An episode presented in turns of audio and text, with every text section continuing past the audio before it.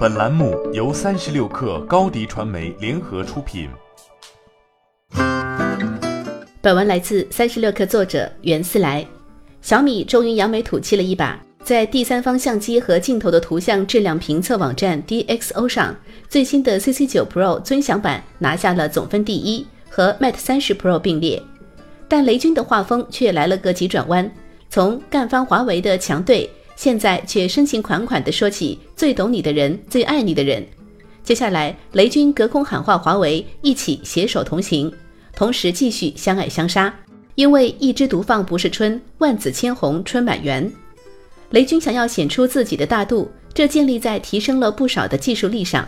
五号发布的小米 CC9 Pro 最突出的卖点就是摄像头，加上目前市场上的手机都是四摄。五摄的小米 CC9 Pro 尊享版的确走在了前面，当然，单看像素数字存在噱头的嫌疑，毕竟并不是像素越高，最后的成像质量就越好。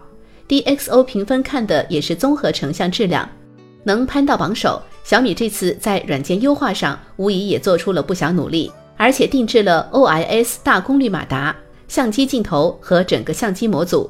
小米还是忘不了自己的厚道。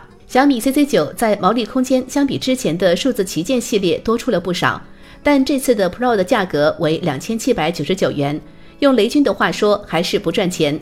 但是尊享版价格为三千四百九十九元，很明显是希望线下渠道得到更多利润。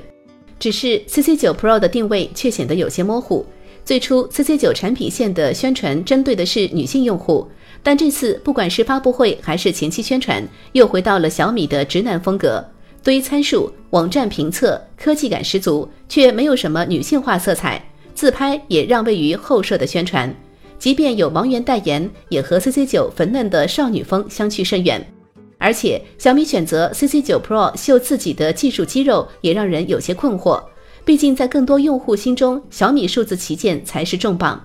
小米 CC9 Pro 虽然在拍照上亮点十足，但它作为一个新兴产品线，还不足以承载品牌拉升的责任。而且 CC 系列在用户心中也还没能形成忠诚度，要依靠这款产品扭转小米的性价比形象，还是有些艰难。小米现在自己也处于矛盾中，一方面想要扭转品牌形象，拓宽自己的用户群，一方面却无法如 Reno 那样完全放下固有的套路。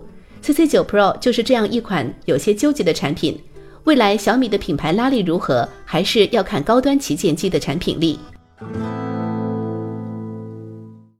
欢迎添加 baby 三十六克 b a b y 三六 k r 加入克星学院，每周一封独家商业内参，终身加入学习社群，聊风口谈创业，和上万课友一起成长进化。高迪传媒，我们制造影响力，商务合作。请关注新浪微博高迪传媒。